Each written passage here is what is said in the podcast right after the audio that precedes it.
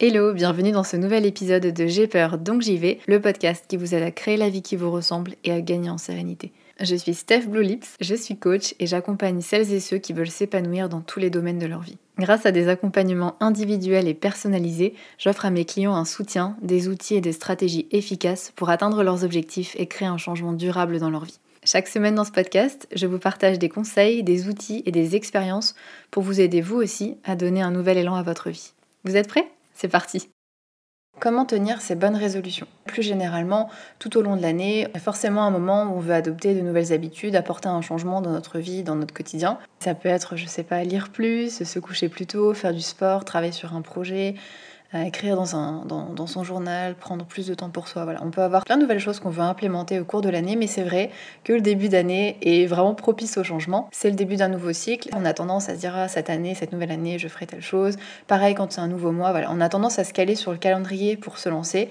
qui n'est pas quelque chose dont je suis extrêmement fan personnellement. Je pense que si c'est vraiment important pour nous, on ne devrait pas attendre une certaine date ou un lundi pour euh, commencer à faire quelque chose, on devrait commencer maintenant, évidemment avec des exceptions. Moi je vous avoue aussi que je ne suis pas une grande fan des bonnes résolutions. C'est souvent des bonnes intentions, mais ça ne tient pas dans la durée et on finit, euh, parfois même en janvier, hein, on finit déçu de soi et l'année d'après on se retrouve souvent à prendre les mêmes résolutions ou presque que l'année d'avant. En tout cas, c'est ce qui m'est arrivé euh, de nombreuses fois et quand j'ai réalisé ça, et je pense comme beaucoup de monde, j'ai tout simplement arrêté de prendre des bonnes résolutions. Pas de bonnes résolutions, pas de problème. Mais je pense qu'en réalité, la clé, c'est de regarder pourquoi elles échouent, pourquoi elles tiennent pas ces bonnes résolutions, pour pouvoir dépasser ça, dépasser les obstacles qui nous empêchent d'apporter des changements dans nos vies. Et donc j'ai identifié quatre grandes raisons pour lesquelles les bonnes résolutions ne tiennent pas. La première, c'est qu'on veut changer trop de choses en même temps. On est trop ambitieux, mais c'est pas une bonne stratégie à long terme. En fait, faire trop d'un coup, c'est pas bon pour notre cerveau pour qu'il prenne de nouvelles habitudes. Deuxièmement, on n'a pas de plan d'action. Pas de plan d'action, voilà, ça va être difficile de concrétiser quelque chose si on ne sait pas quand ou comment on va faire ça. Ensuite, une troisième raison pour laquelle je pense que les bonnes résolutions ne tiennent pas, c'est parce que c'est pas le bon moment parfois. On a d'autres choses en tête, on a d'autres priorités, même si parfois on n'arrive pas à le voir ou à se l'avouer. Et puis quatrième raison, c'est que parfois, au fond, on n'est pas vraiment motivé. Nos bonnes résolutions sont plus des choses qu'on devrait faire, entre guillemets, comme manger plus sain, arrêter de fumer, faire du sport, que des objectifs qui ont profondément du sens pour nous. Donc c'est difficile de se motiver sur la durée. Donc quand on comprend ces quatre raisons et quand on comprend pourquoi on échoue, on peut dépasser ça. Et il y a justement des chercheurs qui étudient la motivation et qui ont créé une méthode qui prend en compte ces limites et qui permet de réaliser vos objectifs ou de mettre en place une nouvelle habitude. Cette méthode, c'est la méthode WOOP. Ça s'écrit W-O-O-P et c'est la méthode que j'utilise pour moi-même et également avec mes coachés parce qu'elle est basée sur des études scientifiques. Elle a été créée après 20 ans de recherche et elle a été validée par des études. Et ça, vous le savez, c'est un point très important pour moi. Et donc le nom de cette méthode, WOOP, c'est en fait les quatre étapes de cette stratégie. Le W, c'est pour wish, désir en français. Le O, c'est pour outcome, donc le résultat espéré, le résultat attendu. Le deuxième O, c'est pour les obstacles. Et le P pour plan. Donc voilà, quatre étapes. Je vous invite à prendre des notes d'ailleurs pour cet épisode si vous le souhaitez. Et je vous propose qu'on la décortique ensemble, cette méthode. La première étape, c'est wish, c'est le souhait. Quel est votre souhait? Qu'est-ce que vous souhaitez accomplir? Qu'est-ce que vous souhaitez changer dans ces euh, X prochaines semaines ou X prochains mois? Donc c'est important aussi de définir un temps et que ce soit réaliste. C'est aussi très important que votre souhait soit réalisable, qu'il soit accessible, mais qu'il soit quand même un peu difficile parce que voilà, faut qu'il y ait un peu de challenge aussi. Mais vraiment faites attention parce qu'on a souvent tendance à se fixer des objectifs ou si on y réfléchit vraiment bien, on se doute qu'on va pas avoir le temps ou que c'est trop ambitieux pour une période de temps donnée. Donc voilà, essayez de faire en sorte que ce soit réalisable, accessible, un petit peu difficile quand même. Ça peut être par exemple, je veux me mettre au sport, je veux arrêter de fumer. On va prendre ces exemples-là pour, pour ce podcast. Donc ça c'est votre première étape, votre souhait. Deuxième étape, l'outcome, donc le résultat attendu. Quel résultat vous attendez concrètement.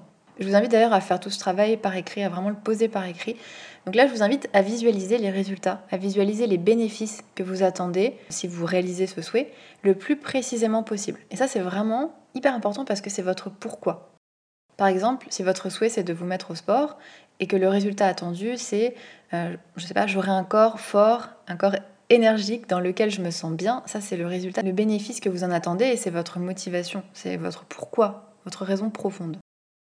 Troisième étape, les obstacles. Et là, attention, on cherche les obstacles internes qui pourraient vous empêcher d'y arriver. Quels sont les obstacles à l'intérieur de vous qui pourraient vous empêcher d'y arriver? Ça peut être par exemple le stress, la fatigue, l'impatience, la timidité, la peur. C'est des choses à l'intérieur de nous qui souvent viennent nous bloquer. Le manque de confiance en soi. C'est souvent ça nos vrais freins et on a tendance à aller rechercher les, obstacles à l'extérieur de nous, par exemple la crise, les autres. Mais en réalité, nos vrais freins, et qui sont beaucoup plus difficiles à repérer, sont à l'intérieur de nous. Et d'ailleurs, j'avais consacré un épisode du podcast sur les obstacles qui vous empêchent d'avancer. Je vous invite vraiment à l'écouter. Il s'appelle Les vraies raisons qui t'empêchent d'avancer et comment lever ces blocages. Parce que comme on l'a vu au début de l'épisode, comprendre les obstacles, les blocages, les difficultés en amont, ça permet de les anticiper. Et c'est exactement ce qu'on veut faire dans cette étape-là.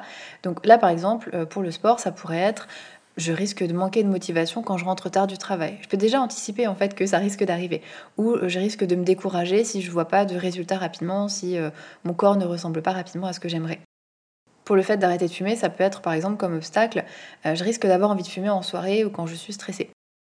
Donc pour cette étape, je vous invite à visualiser avec beaucoup de précision, avec beaucoup d'honnêteté vos propres limites, vos propres obstacles. Et rien que de penser à ces obstacles, ça peut déjà être décourageant. Donc imaginez ce que ce sera dans la réalité. C'est pour ça que c'est important d'anticiper, comme ça vous pouvez mettre en place une stratégie pour les surmonter. Quatrième étape, c'est le plan. Quelles actions vous allez mettre en place, quand, où, comment? Je vous invite à répondre vraiment à ces questions. Essayez aussi de planifier comment vous allez anticiper et dépasser les obstacles quand ils se présenteront. Et pour ça, je vais vous partager une petite technique qui est hyper efficace, qui est la technique ou le modèle si alors. Si telle situation se produit, j'adopte telle réaction. C'est en fait un modèle qui permet de maximiser vos chances de réussite. Ça a été aussi créé par les mêmes personnes qui ont créé la méthode Whoop. Et ça permet d'implémenter une intention dans la réalité. Si je quitte le boulot à 18h, donc dans cette éventualité, alors en fait mon cerveau c'est déjà exactement ce que je vais faire, j'ai pas à réfléchir, j'ai pas à, me poser 10 000 questions, je sais que si je quitte le boulot à 18h, alors j'irai à la salle pendant une heure avec mon sac de sport que j'ai pris avec moi au bureau.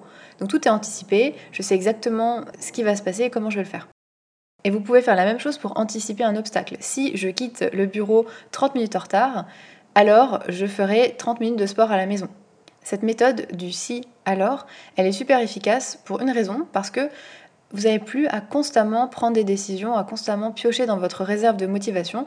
Vous avez un plan, vous n'avez plus qu'à le suivre. Voilà pour cette méthode. Je vous invite à essayer avec une résolution, un souhait, parce que quand vous voulez créer une nouvelle habitude, il faut vraiment y aller une par une. Mieux vaut être patient, mais que ça tienne sur la durée, parce qu'il faut du temps au cerveau pour s'habituer lui aussi. J'espère que cet épisode vous a plu. N'hésitez pas à le partager. Si c'est le cas, vraiment, ça me fait toujours extrêmement plaisir et c'est comme ça que le podcast grandit. N'hésitez pas aussi à me poser vos questions sur Instagram ou par mail et je vous dis à la semaine prochaine. Ciao